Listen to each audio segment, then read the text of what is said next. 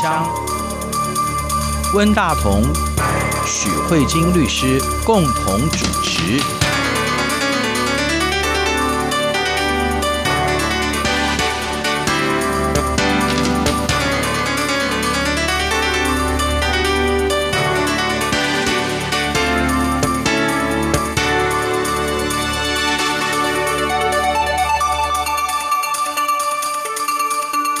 各位听众好，这里是中央广播电台两岸法律信箱，我是文大同。听众朋友大家好，我是许慧晶许律师。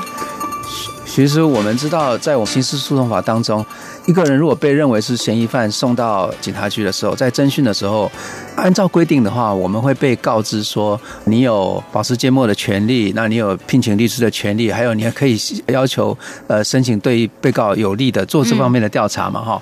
那我想这是一个非常基本的一个处理的方式吧哈，或者是说在一般的这个第一线的远景，这是应该他是做第一时间都应该要告知的嘛哈。可是实际上在警察局或是派出所侦讯的现场，到底会发生什么样的事情，或是这个东西的实践到底会产生怎么样的情况哈？我想应该说是一个比较有趣的问题了哈。嗯。那呃，我们知道今天许律师要跟我们介绍，在呃今年六月九号最高法院驳回的一个案子。这个案子大概就是在二零一三年在屏东的一个乡长的选举当中所发生的一个贿选的案子。嗯。然后在这个过程当中，由于远景在讯问那个周会的选民的这个过程，然后这个案子送到法院之后，法院所做出来的判决，后来呃律。是在检视员警在做笔录的时候的状况，他后来有一点争议，就是说他们在这个取证的过程当中，是不是有合乎刑事诉讼法这些告知的权利，以及他是如何实践的哈？好像不同级的法院之间有不同的看法。看法对对对，所以这个应该是一个还蛮有趣的案例啊。那许律师，您特别挑出这个故事，最主要想要跟我们。谈的是什么？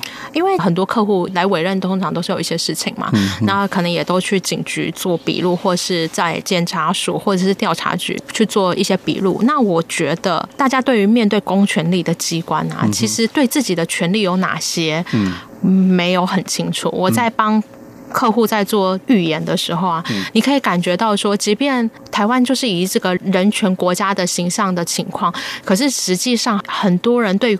所谓的衙门，嗯，或是官署，对，还是有一种敬而远之的态度。大家面对这些被问话的时候，其实对于自己的权利有多少，嗯，不是很清楚。那所以我们的法律上就反而有规定，就是检察官或警察在任何做讯问的时候，你必须要告诉被问的人说：“哎，你有什么权利？”嗯，因为。不能期待每个人都是通晓法律的嘛？然后这是第一个。第二个是我们有的时候常常会面对，就是法律上规定的很完整，但是侵害人权的事情还是不断的发生。对。这时候我们就要思考问题是：是法律不够完整呢，还是是实践上出现了问题？比如说以台湾来说，台湾对于被告的权利很明显就有告诉你说，被告可以保持缄默，这跟中国很不一样。中国就是据实陈述，所以以这一点来说，哎，其实，在台湾在人权上其实已经有给予相当完善的保护，但为什么还是有侵害人权的事情发生？所以这里面可能就会涉及到，实际上在侦查第一线的时候，他可能有一些现场状况不尽人意。那我觉得现场状况不尽人意这件事情才是最大的问题，因为为什么？就是说你必须要很认真的从每个个案去检视。因为这已经不是说法律的抽象学的阐明了，那这个就很依赖各个案件在现场以及在法院大家的思辨的讨论中，我们才可以有办法还原这个现场。那这里面又会冲击到另外一个问题，就是说被告权益的保障，或者是我们刑事诉讼法所赋予这些程序上的正义跟真相的追求，可能都是第一线侦查人员他们永远心中嗯。心中很难拿捏的，对对对，那所以在这种第一线现场的时候，就常常就会有一些乱七八糟的现象出现。那我觉得我今天选的这个案例呢，一来呢是不复杂，因为不复杂，我们才能看得更深入。大家不用有太多法律的框架跟成见，还有背景事实要了解。他的案件就是非常简单，就是他选举还不是选总统哦，他就是选一个乡长，就是地方性很小很小的选举。然后这些人可能大家可能都平时很熟悉有认识，那就是选平。屏东县乡长，也有支持者呢，就跟着这个乡长去拜票，嗯、然后就说啊，我告诉你，鼓励大家出来投票啊，嗯、啊，你一定要投这个谁谁谁啊，我现在给你两千元，拜托你务必要投谁谁谁这样子，嗯、啊，就一个很明显的贿选案件，但是也非常的生活化。然后这个案子后来就爆出来了，这个支付贿选金额的人就被抓了。嗯嗯这个行贿的人，他国小毕业，做水泥工，他又是原住民。原住民他的文化跟生活习惯跟汉人文化有很大的不一样，嗯、所以他可能对汉人的法律也不是很了解。嗯、然后反正这样子一个对很多事情都不是很了解的人，就被警察抓去问话了。嗯嗯、那他就很紧张啊，警察就跟他说：“哎，我今天要来找你做笔录。”嗯哼。我们现在第一线，我们警察都会把那个侦讯的三原则，就是你可以保持缄默，嗯、你可以选任辩护人，嗯、你可以申请对你调查有利的证据，还白字黑字写在一张纸上，嗯、然后呢，就直接拿到你面前，嗯、照念说你今天是为了什么事情？哦，比如说为了贿选的案子呢，嗯、来，那呢，我告诉你哦，我现在念这个哦，你可以保持缄默。那个被抓的那个被告就说什么是缄默，因为这缄默这字太难了，因为我们的整个句子是你可以保持缄默，无需违背自己的意思而陈述嘛。他说这句话是什么意思？嗯，然后警察就说：“哎，就是告诉你，你来就是实话实讲啊。”嗯嗯嗯。然后呢，第二个是你可以选任辩护人。他说：“选任辩护人是什么？”嗯，那如果问大哥你，如果是你会怎么介绍？你要找律师啊！你看你这就违法，为什么？因为你可以选任辩护人这件事情是你可以找律师，嗯、可是你应该要告知他说，因为你今天身份很特殊。嗯、他说，因为你今天是原住民，那你也可以选任律师。可是这个警察就是告诉你说啊，这个是就是你可以找律师啦，辩护人就是律师，那你知道吗？嗯、那如果你是被告知的，你会觉得怎么样？嗯哼，是你还要花钱，嗯哼，请律师，而不是国家免费派一个律师。来保护你，那他就没有，他就说哦，你可以选任辩护人啊，啊，如果你是原住民的话呢，你可以请求法律去请律师。他心里想说哦，就是要我花钱，那原住民心里想说，我也没有多少钱，我赚的钱也很少，请律师又那么贵，好，就就是这样子。然后呢，你可以调查对你有利的证据，这样子。好，那这个部分就出现问题了。因为呢，保持缄默是不是等于实话实讲？嗯，当然不是，不不是啊。所以呢，这里面呢就出现这问题。然后这个被告就做完笔录了，然后到了法院去的时候，我觉得这里面就涉及到说，哎，你第一线有这样的情况，法院是怎么评价这些证据的？嗯、在高等法院的时候，法官的意思是说。哎呀，那个警察就是告诉你说实话实讲，就是告诉你说事实依照讲即可，不需要隐瞒。他说虽然没有完整的把缄默的意思翻出来，嗯、可是他说警察这样说有错吗？嗯哼。高等法院的意思是说，你虽然没有翻译缄默的意思，可是你你有翻译后半部。不是哦，你看你无需违背自己的意思而陈述，跟实话实讲。其实还是不太一样，我觉得还是不太一样 哎、欸，因为他如果他想要说假话，才是没有违背他的意思啊。法官就很有趣，法官说：“我觉得他讲这话也没有什么不对啊。”然后法官又说：“我看你后来那个问问问题也没有是给他寻求啊。”对啊，看起来他也是跟爱跟你聊什么就聊什么啊。所以法官说：“啊，大家那个辩护人不要用这种程序的部分来干扰我的审判进行。”嗯哼，所以高等法院就接受这个警询的笔录。是。然后呢，这个案子呢很有趣，到最高的时候，最高法院就炸裂。嗯，最高法院说，缄默就是安静。不是实话实讲。对对。那我觉得这个案子呢，呃，我们这个最高法院的法官啊，我会挑这个案子，也是因为他有特别在一开始就有写到，他说静默不语是被告自由陈述的权利。嗯嗯。此时此刻，法治国的声音无比清晰。在他判决第一句话哦，他就写这件事情。嗯。我觉得法官应该也是看了最近就是新闻上，你看这个港版的国安法，然后你看这些港版的国安法，最近这些示威游行的民众是怎么样？嗯。嗯，大家都不敢举任何标语，都是举白纸做抗议啊。然后我觉得法官可能也有赶这个时代这个脉动，所以法官认为说，如果台湾在这个民主价值上面的贡献，应该要更坚持这个法治国的原则。所以，我我很少看到法官就是在。判决书一开始开宗明义就写此时此刻法治国的声音无比清晰，我想他应该是有很深的感触，但他不敢再多写了。对，我觉得第一线的员警看到这个一定会讲说，我如果下次碰到一个嫌疑犯来的时候，我跟他讲说，你可以不说话，这个我觉得对远景是一个很大很大的挑战。对啊，因为他是想要破案呐、啊。对，我已经找你来了，我但是还要告诉他说，你可以不用讲话。对啊，你会觉得说他这个角色也好像有点冲突，对不对？所以我就说，这就是对第一线远景的时候说那个尺度，对他们来说其实是很挣扎的。对。他们想要追求真相，对，他们想要把这个案子给破了，对，这才是他们最想要的。你来的时候找了一个人，都跟你保持缄默，对对。那我其实我好几次有些案子啊，我看我那些当事人。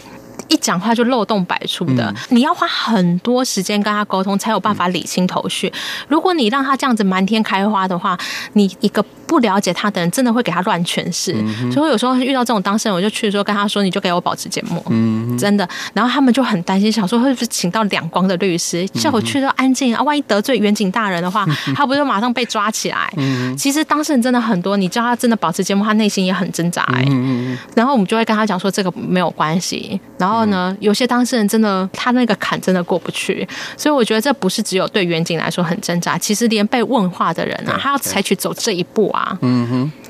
对，好像我有很大的嫌疑，所以我才不讲话。对对对，所以 我是不是要隐瞒什么？所以我不讲话。对对，所以我觉得这就是一个很有趣，这就是第一线现场很多人的那个想法。那所以我们的最高法院他就很清楚的说，静默不语就是被告的权利。嗯嗯、所以呢，你今天远景跟他讲实话实说，你没有告诉他可以保持安静，这件事情，这个证据的本身就是非常有疑问。嗯、好，这是最高法院第一次很清楚，就是。讲这件事情，这是那个第一个保持缄默的部分。第二个，我们不是说选任辩护人的事情嘛？啊那高等法院就有说啊，最后那个被告也同意了嘛？他就说。你可以请律师，他说请律师哦，那请律师要钱呢，嗯、然后他就说啊，而且你请律师来也要等哦，嗯、那那个律师来，你可能没有那么方便找律师，可能等要等六个小时，你要在这里六个小时吗？六个小时你都不能回家哦，嗯、哼然后这个欧巴桑就跟他讲说，哈，六个小时都不能回家。啊，我。等一下，那个还要吃高血压的药哎，然后警察就跟他说：“所以你现在哦啊，赶快做一做，两个小时以后你就可以回家。十二点你不就是可以吃高血压的药吗？”然后那个欧巴桑就想一想说：“万也好，那不然就现在赶快做吧。”对啊，所以高等法院就说。所以其实最后那个被告其实也同意，对他自己不要找，不要找律师，赶快做笔录啊。那你为什么要来争执？说赶快做笔录是不是你？是啊。嗯嗯。好，那这个就是一个这样的状况。嗯。然后最高法院看到这个所有的这个侦讯现场的录音，它其实很生活化。哎，那个你可以找律师啊，找律师要多久？六个小时啊？要等很久？六个小时？那我可以先回家吗？不行，你要在这里等哦。啊，我的药怎么办？啊，所以你现在赶快做嘛，就可以。你看，这是一个非常生活的对话，话里面完全没有任何一个法律术语，是，这就是侦查第一线的情况。好，那接下来呢，到了法院就是去做法律的评价。高等法院觉得这没有问题，最高法院就说：“你这个是给他骗来的吧？你这是骗他的，你用不太正确的资讯骗他，愿意做笔录。你看这里面。”最高法院就指出有哪些错误，他说。所谓可以请律师，你不可以让他以为是要花钱请，因为你今天这个人的身份是原住民，那原住民法律上就有规定，只要他是原住民，他又要请律师的时候，要再加上他又没有钱请律师的时候，国家就有义务派一个律师给他，这是法律上规定的。为什么？因为我们一直很认真在做这些原住民的转型，我们尊重他们自由的文化，对。但是当今天他们在这个汉人的文化或者是汉人的法律制度下面。你不能让他蒙受这样的侵害，嗯、所以你必须要给他一个有一个好的律师这样子。嗯、那请律师是要花时间，他说还好，因为其实现在政府都有跟法律辅助跟义务辩护律师合作，嗯、打个电话来等，可能会等很久没有错。嗯、但是法律上也有规定啊，嗯、如果等超过四个小时，律师又没来的时候，嗯、这时候侦讯机关才可以来问，嗯、哼不然要等到天荒地老。嗯可是这四个小时，你是不是要让他尝试着去看看这四个小时可不可以找得到律师？嗯，结果你今天骗他什么？你跟他说找律师要等六个小时。嗯哼，法官说：“我告诉你，那个法服基金会就在你们侦讯的隔壁五分钟而已，我就不相信请律师从律师来这边要六个小时。”他说：“没道理，说都是六个小时。”嗯，所以他觉得说。这个东西你是有点在骗他，然后他说，而且他今天说要吃高血压的药，嗯，你应该就要让他吃高血压的药啊，对，对，他说这是一个人道的表现。他有高血压，他肚子饿了，这都是你要给他吃饭啊。对，对，那你今天跟他说，你用药在那边诱引他，叫他赶快做，他说他觉得这都是其实是一种刑求，不让他吃药是一种刑求。对对对对，他就觉得这是一个不是很对的侦查行为，所以呢。最高法院就会认为说，你这样子其实是没有意义，你等于表面上有告诉他这些权利，可是你都没有让他真正的去了解到，对对，他那些权利所背后代表的意思是什么？而且你的告知是一种虚情假意的告知，其实。就是是一个不是很对的情况的告知，所以我们的最高法院就很清楚的告诉他说，我觉得如果法律上已经有规定这样的状况。你虽然没有像过去，嗯，用打的、用行球的，而且感觉检警也对你很好，有没有？好像还在跟你教你说，你就赶快做完笔录啊，可以回。这里面看起来没有任何暴力的倾向的出现，对，也没有我们所谓对于行球的概念。但是最高法院说，你这就是没有给被告实质的权利。我觉得这个判决有一个很重要的意义，就是说，台湾现在走到现在，要像。以前有什么行球啊，打到不行啊，然后去换到口供。我觉得现在这种不正讯问已经转型了，转到更优微的情况。对，今天这个我相信这个被告出来以后啊，他一定不会觉得警察对他行球，也不会觉得检察官对他不好。他还出来说哦，那个警察对我很好，还给我喝茶，然后呢还告诉我怎样，他没有感觉到别人是在骗他。他只有让我实话实说。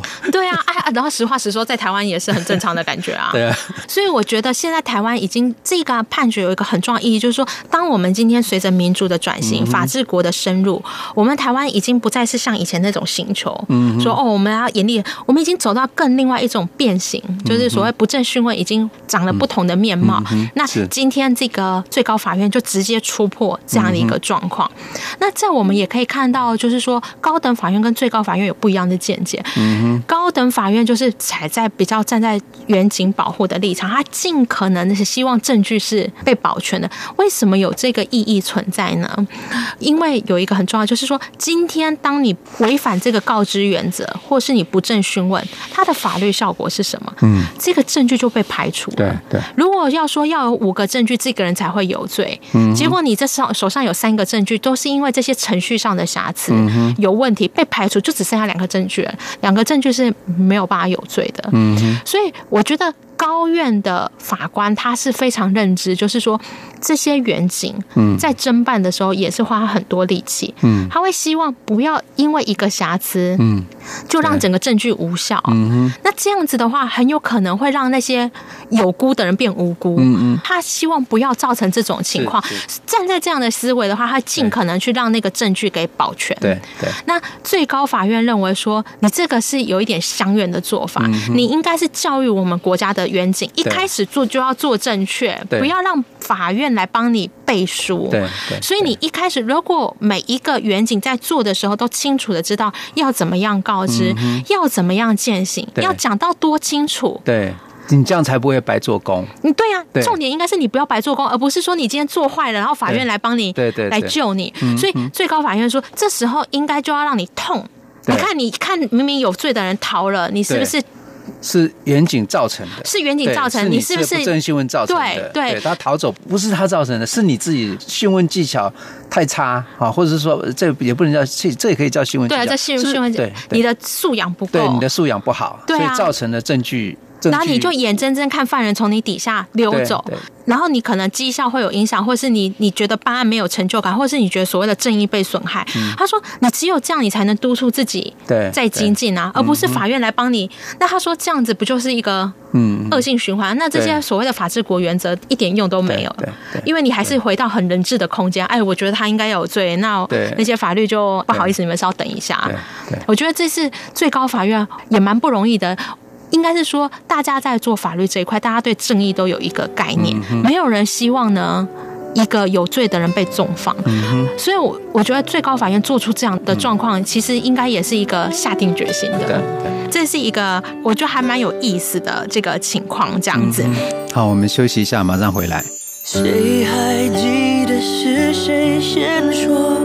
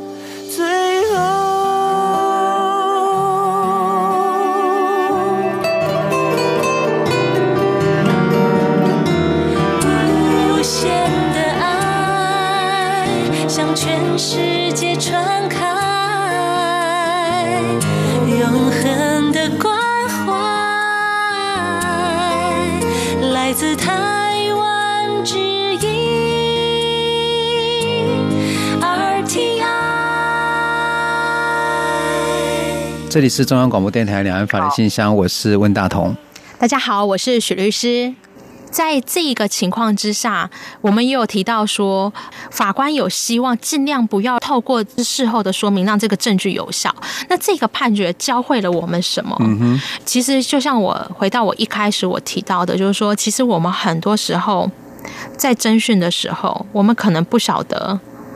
一来会紧张，二来不知道自己权利有多少，三来我觉得我还是要讲，就是说在台湾，至少在台湾，如果你碰到检警的不正讯问的时候，嗯、我觉得一个技巧性的状况就是，你不要去纠正他，嗯，你一直让不正讯问的情况发生。哦，OK，是，会导致那个证据无效。对对，我觉得为什么？我的意思是说，因为。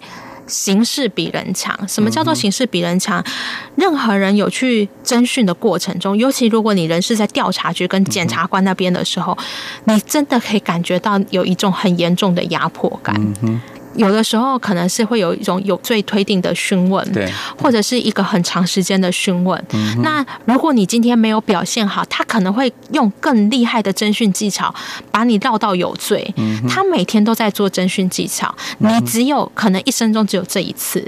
你在武器上是非常不对等的。那如果万一你又没有律师保障你的话，嗯，你可能在这个侦讯的这个攻防上你是属于弱势的。那如果你义正言辞跟他抗争，你不晓得他可能会接下来用什么方式报复你。所以我有时候遇到那种单枪匹马去的客户，我就会跟他说没有关系，你就让他一直记在那里，然后等到呢这个案子侦讯的时候，我们就调出录音档来，一个一个用不正讯问的方式。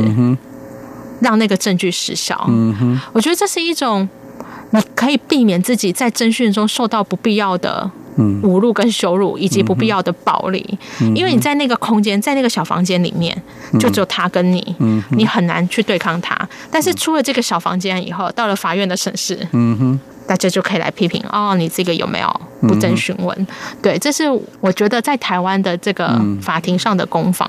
嗯，而另外呢，最后我觉得这个判决里面有一个台湾未来或许还可以再努力的方向。嗯，这里面最高法院没有再继续的指责了。嗯哼，但是有呈现在高等法院的判决中，我们所谓的问讯啊。怎么问也是一个非常重要的状态。嗯，呃，如果问讯者给你很多开放的问题，比如说，哎，那我问一下，某年某月某日的晚上，你为什么会在那边？嗯哼，你可以自由发挥。嗯哼，可是通常侦讯的时候，把你找来又当作是被告，他已经主观上认定你可能是犯罪的人。嗯，他可能问他说，哎，你们那个某年某月某日在那边去找那个什么某某某，你是不是要跟他一起去行贿？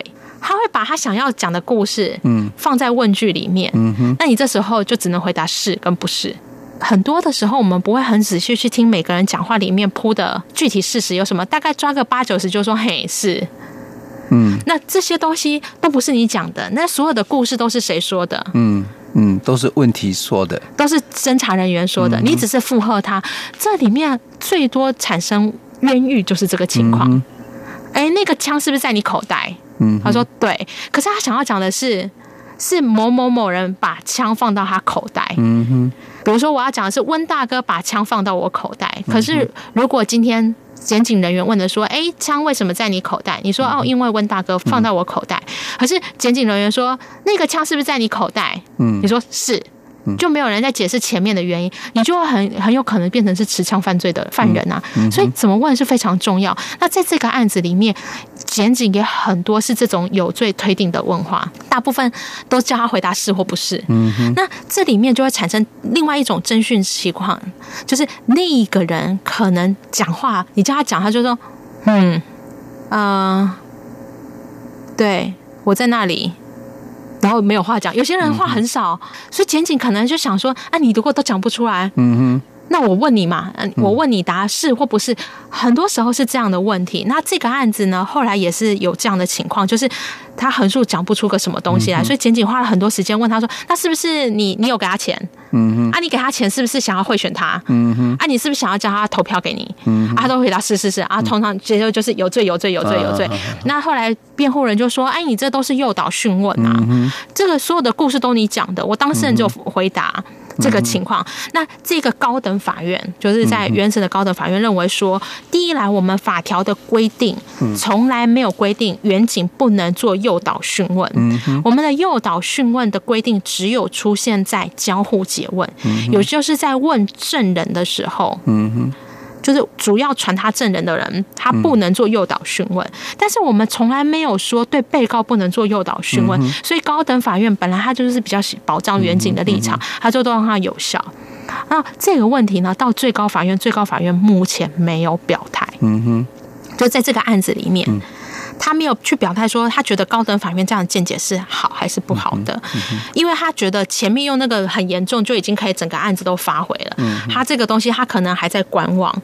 那这个部分我觉得或许未来也是一个可以努力的空间，就是说我觉得远景或是第一线的侦查人真的不能把故事塞到被问的人，但是我们也考量到。被问的人百百种，有的人是话很多，有些人是话挤不出来，有些人是一看到前面坐个人就一直支支吾吾，悟不出半个字来。所以呢，这也是最高法院可能没有表态的原因。这个是我觉得未来。可不可以诱导？因为其实如果检警诱导讯问是真的很严重，这确实很容易产生冤狱。我觉得这是未来可以再努力的方向。嗯哼。哦，我觉得选这个案子的地方还有一个对我来说，我看到这个判决，我觉得对我来说有一个很重大的意义，就是说所谓的法治国原则啊，你只有从这个个案中实际去检视，你才会更清楚的感觉到那个人权价值的落实。我觉得在。这个现在 moment，我们也可以感觉到很深刻，感觉到，尤其是像我有时候在看中国的法律啊，我也很深刻的感觉到这一点，就是以中国的刑事诉讼法来说，虽然还有一些不足，但它整个法律的架构。你如果只有看法条，你你其实看不出来有什么太多可以挑剔的点。嗯嗯，它法律架构其实也是完整的。嗯哼，他们也有证据排非嘛，就是排除非法证据。他们也是有禁止不正讯问。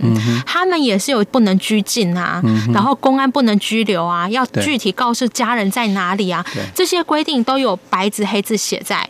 法律上，但是实际上我们在跟这些中国的朋友，如果有在做法律或跟法律比较接近，或是曾经有上走过公安的部分，你就会发现完全不是这回事。对，对他那个法律文化都不是这样，对不对？对，就是写的跟做的可能有很大段的差距。那这是我觉得，在这个地方，我想特别讲出来，就是说，像比如说，像在研究中国的法律的时候，就是除了实际上法条的研究跟他立法严格以外，嗯、其实他实际上是怎么落实的，嗯、我觉得是更有具有研究的价值。是是，所以在这个案件当中，我们可以看到，就是最高法院的法官，他希望透过这么一个看起来其实是蛮单纯的案例，对啊，这没有什么好研究的东西，对，来告诉人。们说，其实这样的一个第一线的文化，必须要重新敲起警钟来，好好的去被重视。这样真的，嗯，对，所以我觉得这一个部分，我们很少在判决中看到这么鲜明的对话。嗯，那这些对话都是直接写在判决里面，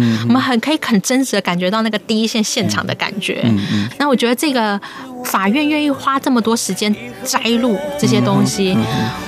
我觉得其实是有它的价值的，让我们更可以看出来第一线是怎么样的，对，然后让那些法律具有更活生生的生命。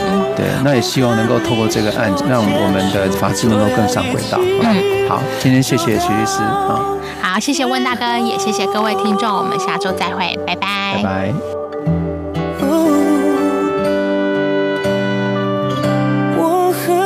手牵手，说要一起走到最后。